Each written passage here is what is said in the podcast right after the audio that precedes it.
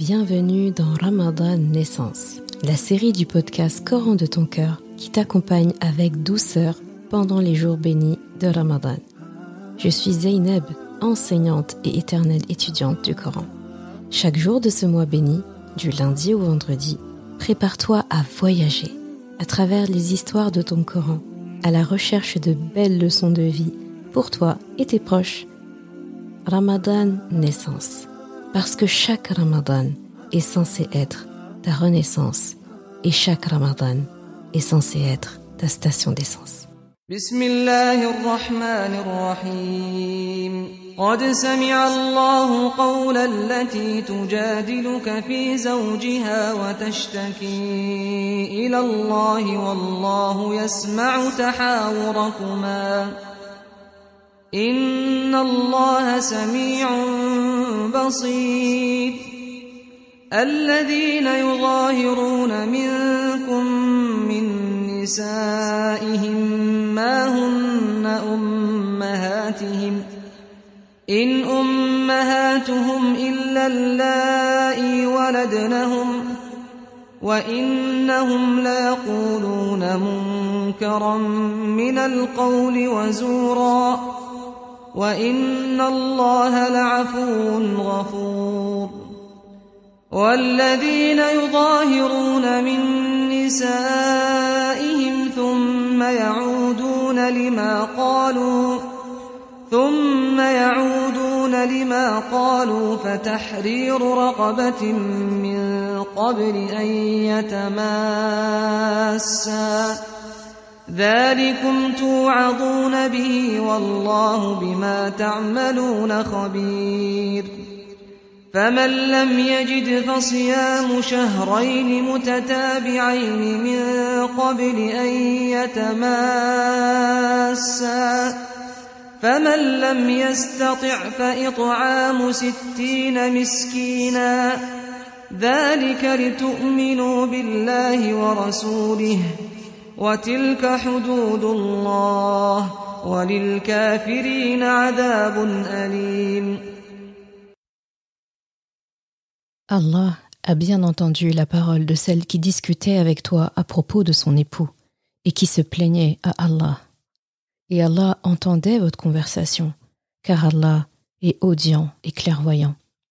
Ceux d'entre vous qui répudient leurs femmes en déclarant qu'elles sont pour eux comme le dos de leur mère, alors qu'elles ne sont nullement leur mère, car ils n'ont pour mère que celles qui les ont enfantées. Ils prononcent certes une parole blâmable et mensongère. Allah cependant est indulgent et pardonneur. Ceux qui comparent leurs femmes au dos de leur mère puis reviennent sur ce qu'ils ont dit doivent affranchir un esclave avant d'avoir un contact conjugal avec leur femme. C'est ce dont on vous exhorte, et Allah est parfaitement connaisseur de ce que vous faites. Mais celui qui n'en trouve pas les moyens doit jeûner alors deux mois consécutifs avant d'avoir un quelconque contact conjugal avec sa femme. Mais s'il ne peut pas le faire non plus, alors qu'il nourrisse soixante pauvres. Cela pour que vous croyiez en Allah et en son messager. Voilà les limites imposées par Allah, et les mécréants auront un châtiment douloureux. Surat al-Mujadila, Aya 1 à 4. Parce qu'Allah a décidé de porter haut la voix de cette femme, et parce que tout ce qui se trouve dans notre Coran nourrit notre voie vers le paradis, je vais te parler de cette femme, qu'Allah voulait qu'on écoute, comme il a pris soin, lui, de l'écouter. Cette femme, elle s'appelle Khawla bint Tha'laba, qu'Allah l'agrée. Elle était mariée à un homme qui s'appelait Aus ibn as-Samit. Et voici le récit de sa mésaventure, raconté par elle-même après les faits. J'étais sa femme, mais dès qu'il devint un vieillard, son comportement se transforma au pire des comportements. Un jour il entra chez moi pour discuter d'une certaine affaire, il s'irrita contre moi et déclara Tu es pour moi comme le dos de ma mère. Puis il partit pour passer une heure dans une assemblée avec ses amis. En rentrant, il se rapprocha de moi pour avoir un rapport. Je lui répondis catégoriquement par celui qui détient l'âme de Khaoula, tu ne pourras le faire avant qu'Allah et son messager ne tranchent entre nous. Mais il essaya de se rapprocher de moi par la force, et je pus le repousser. Je me rendis ensuite chez Rasulullah sallallahu alayhi wa sallam et je m'assis devant lui. Je lui racontai alors tout ce qui s'est passé entre nous en accusant mon époux du mauvais caractère dont il a fait preuve. Dans une autre version, elle dit J'étais une très belle femme quand il m'a épousée. J'avais plusieurs prétendants. Et c'est lui que j'ai choisi. J'ai porté ses enfants. Je me suis occupée de ma maison. J'ai beaucoup donné. Maintenant que j'ai pris de l'âge, que je ne peux plus avoir d'enfants, que le temps a passé, il me néglige, ne patiente plus avec moi, et me dit que je suis comme le dos de sa mère. Je me plains à Allah pour ses enfants qui, s'ils restent avec moi, connaîtront la fin, et qui, s'ils restent avec lui, seront négligés. Notre prophète Mohammed n'avait pas voulu devancer la révélation d'Allah car il ne savait pas quelle mesure prendre quand un homme prononce de telles paroles, tellement c'était énorme comme propos. Il l'a cependant écoutée attentivement, sans la couper. Elle a pu se confier à lui, et elle s'est plainte à lui en toute liberté. Aïcha, l'épouse de notre prophète sallallahu alayhi wa qu'Allah l'agrée, rapporte que Khawla, avant de s'en aller, a fait une invocation devant Rasulullah sallallahu alayhi wa en disant Ô Allah, je me plains à toi de mon grand malheur et de la souffrance que me cause la séparation d'avec mon époux. Ô Allah, fais descendre sur la langue de ton envoyé ce qui peut soulager notre malheur. Et à peine Khawla partit que Allah subhanahu wa ta'ala a révélé à son prophète sallallahu alayhi wa les versets que tu as entendus au début. Il dit, Rasulallah, Oh Huwaila, c'est un diminutif de Khawla. C'est comme pour dire petite Khawla. C'est un terme affectueux et, et poli qui se disait à l'époque. Allah a fait descendre des versets à votre sujet, toi et ton mari. Donc la parole قد سمع الله قول التي تجادلك في زوجها وتشتكي إلى الله. Donc Allah a bien entendu la parole de celle qui discutait avec toi propos de son époux et se plaignait à Allah. Et Allah entendait votre conversation, car Allah est audient et clairvoyant. Après avoir récité le verset, Rasulullah sallallahu alayhi wa sallam dit à Khawla Dis à ton époux d'affranchir un esclave. Elle lui répond Quel esclave? Son seul domestique, c'est moi. Alors dis-lui de jeûner deux mois consécutifs, soixante jours. Par Allah, Oh Rasulallah, il ne peut pas le faire. Il boit plusieurs fois dans la journée de l'eau, et sa vue a baissé suite à une faiblesse de son corps. Il est incapable de jeûner toute cette période. Rasulallah conclut Dis-lui alors de nourrir soixante pauvres. Mais comment pourrait-il le faire alors que nous ne possédons que le repas d'une journée? À bout d'arguments, Rasulallah lui dit Dis-lui alors d'aller chez un tel et de prendre chez cette personne un bac rempli de dates qu'il pourra distribuer à 60 pauvres. Khawla se retourna chez elle, informa son époux de tout ce qui s'était passé et courut chercher le bac de dates qu'elle donna à son époux qu'il put distribuer à 60 pauvres. Par la suite, nous apprenons que son époux a regretté ses gestes, regretté son comportement, qu'il a fait beaucoup d'efforts pour se réformer, se faire pardonner, et ils ont pu reprendre une vie commune, paisible. Il faut savoir que Raoula ne voulait pas divorcer de son époux. Malgré le mauvais traitement, elle aimait son époux. Et elle voyait bien l'injustice qui avait été faite. Elle pensait aussi à ses enfants. Elle s'est dit que seule, ce serait compliqué. Avec lui, ce serait compliqué. Qu'est-ce que je dois faire en gros? Cette conversation entre une femme du peuple et notre prophète Mohammed sallallahu alayhi wa sallam, rends-toi compte qu'elle a été gravée à jamais dans ce Coran. Rends-toi compte qu'Allah voulait que cette histoire soit connue du monde jusqu'à la fin des temps. En lui donnant en plus le titre d'une sourate, El-Mujadala, la conversation, et en lui consacrant les quatre premiers versets de cette sourate. Des années plus tard, après la mort du prophète sallallahu alayhi wa sallam, pour te parler à quel point cette conversation dans le Coran est importante, eh bien, il y a une scène qui s'est passée plusieurs années après, quand Omar ibn Khattab était calife à l'époque. Alors qu'il était en monture et qu'il était en train de conduire toute une armée avec des personnes haut placées, toute une délégation, une vieille dame qui marche interpelle Omar ibn Khattab, le calife à l'époque, ce n'est plus seulement le compagnon de Rasulallah, c'est en plus le calife de l'époque, dont l'autorité pour les musulmans à cette époque. En lui disant Ya Umayr, ça veut dire petit Omar. Elle l'interpelle, elle lui demande de descendre, elle veut discuter avec lui. Omar ibn Khattab s'exécute. On parle de Amir al-Mu'minin, nous savons tous comment Omar ibn Khattab et, la poigne qu'il a et le grand homme qu'il est, il descend de sa monture sans broncher, va vers cette vieille dame, discute, discute, et puis il la laisse parler, à tel point que les compagnons ont dit que ça avait duré presque une heure, et après il remonte en selle, tranquillement, il veut continuer sa route. Et là, il y a un des compagnons qui lui, qui lui dit, mais on ne t'a jamais vu faire ça. Pourquoi avoir arrêté un groupe de personnes, une délégation si importante, une armée pour une vieille dame qui t'interpelle comme ça en plus?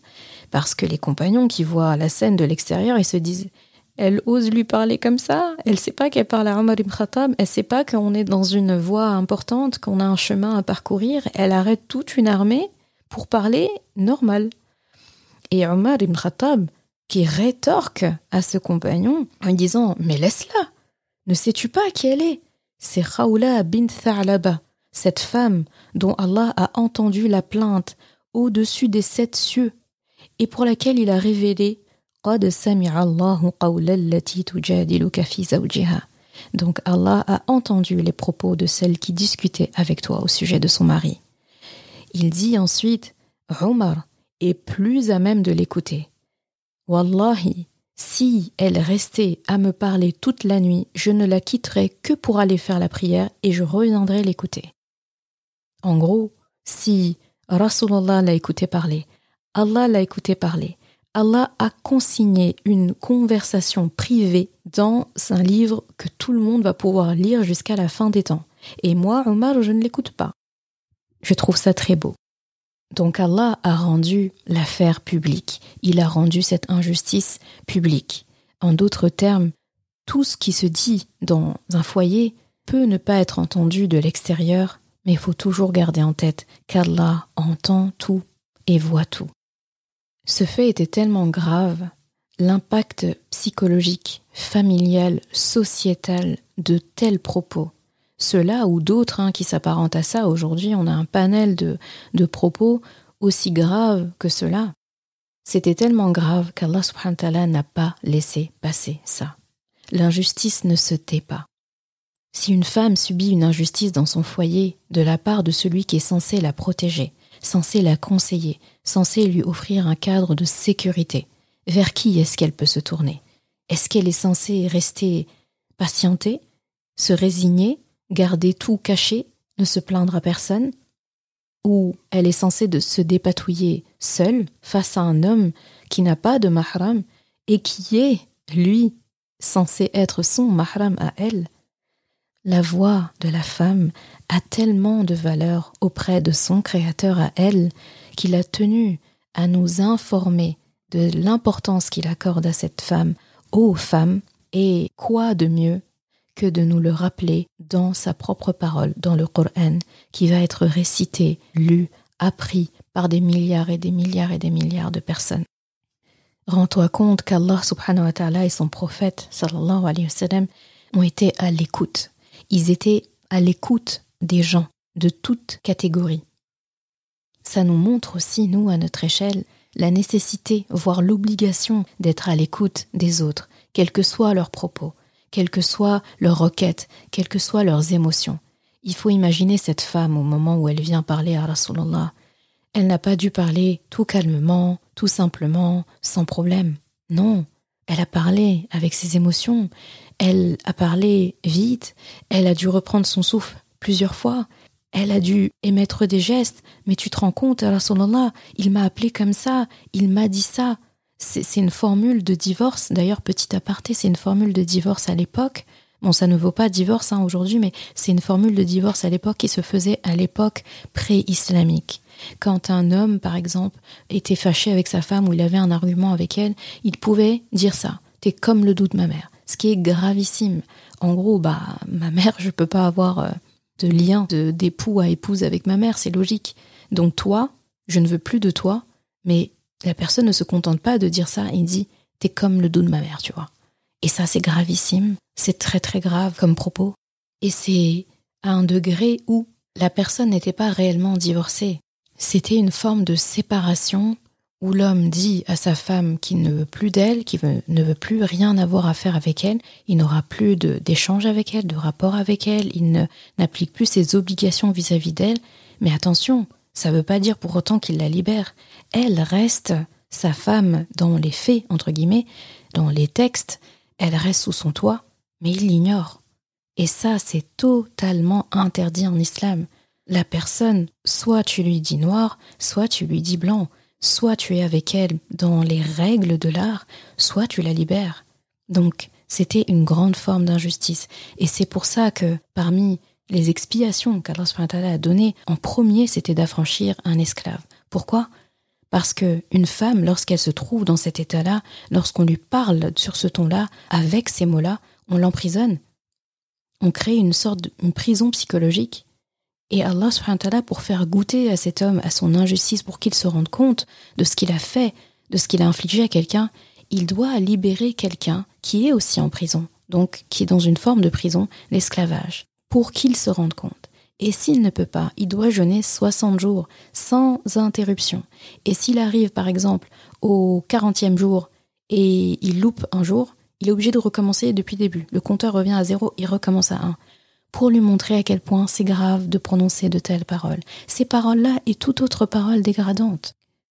Cette femme, Khaoula, elle a été hyper courageuse parce que elle aurait pu aller porter la plainte à ses amis, par exemple ou à des membres de sa famille, mais elle a eu le courage d'aller voir directement Rasulallah sallallahu alayhi wa sallam.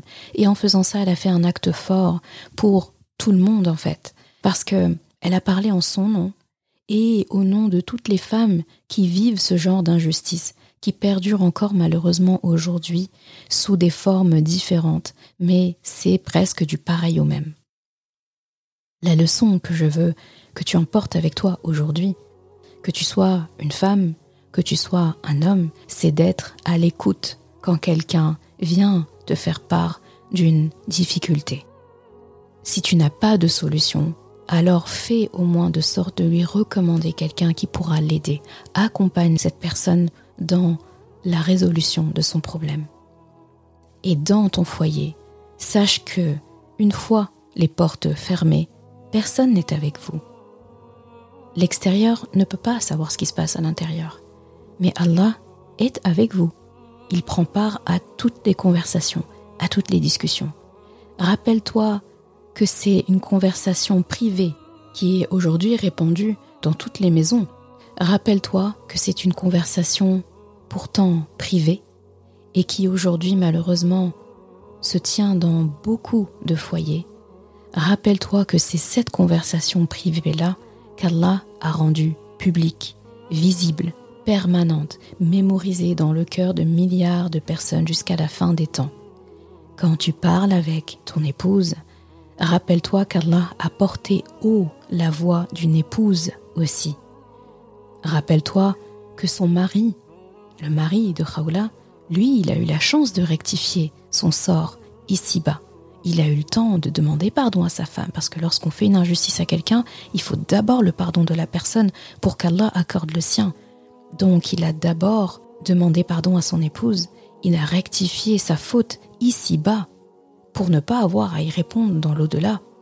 Mais veille à ne pas avoir à régler ton compte à toi, ton sort à toi dans l'au-delà, car ce jour-là, ce ne sera pas seulement une révélation de tes conversations avec ton épouse que tout le monde entier sera au courant, mais du décret d'Allah subhanahu qui sera à ce moment-là irréversible. Et pour finir sur une note joyeuse, sache que chaque gentillesse, chaque belle conversation avec ton épouse est aussi entendue dans les hautes sphères du ciel et discutés parmi les anges, consignés par eux aussi, et génèrent des fruits délicieux découlant de ça qui t'attendront aussi le jour du jugement. Qu'Allah subhanahu wa ta'ala amène apaisement, paix, sérénité, amour, mawadda, rahma dans tous les foyers.